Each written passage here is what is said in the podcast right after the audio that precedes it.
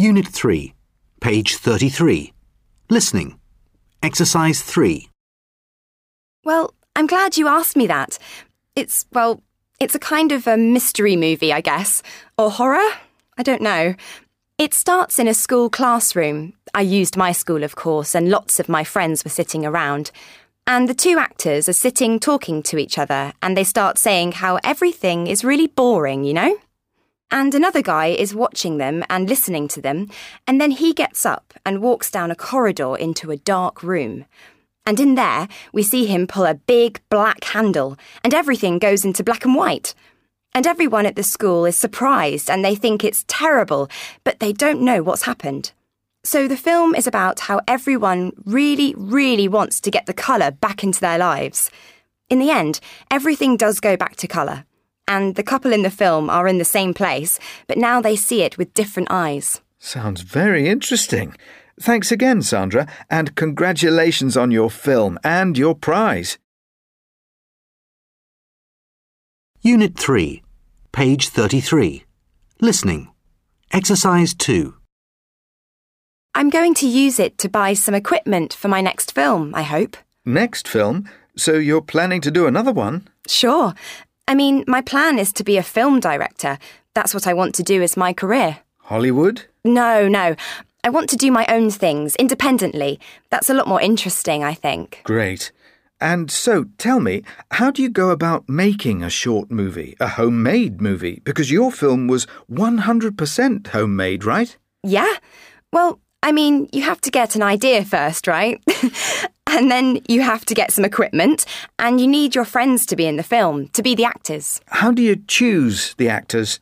Well, in my case, I chose a friend who had some film equipment, like a really good, expensive digital camera, so he was in the film straight away, no problem. That's like the kid who's got a football is always picked for the team. exactly. But in fact, he's not a bad actor. And the other one, the other actor in my film, was a friend who's already done some acting at school, so I know she's really good. Only two actors then? Yeah. Well, there were one or two extras, just friends who didn't need to say anything.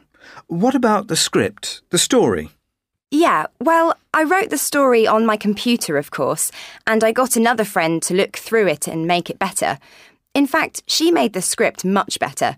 And the thing is, of course, it's a short movie and you don't want it to be expensive or complicated, right? So you need a story that doesn't involve too many people or places or money. and then you go and do the filming and then it's ready. Well, no. You have to edit the film. I mean, we had about two hours of film and the competition was for a 15 minute film, so I had to edit it, make it shorter.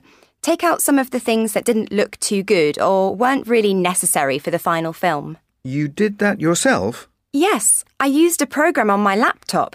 You don't need special stuff. No special program? No.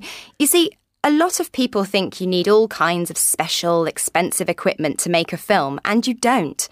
In fact, the one thing you really need is just, well, you need to really want to make a film and you need to kind of see it in your head. If you can see it in your head, then you can make it. Excellent. Well, just one more question, Sandra. What was your film about? Unit 3, page 33. Listening. Exercise 1. And today we're with local girl Sandra Allen, who's just won a prize for Best First Time Movie. So, Sandra, well done. How does that feel? Well, cool. I was surprised, of course, but I'm very happy that I won. What was the prize?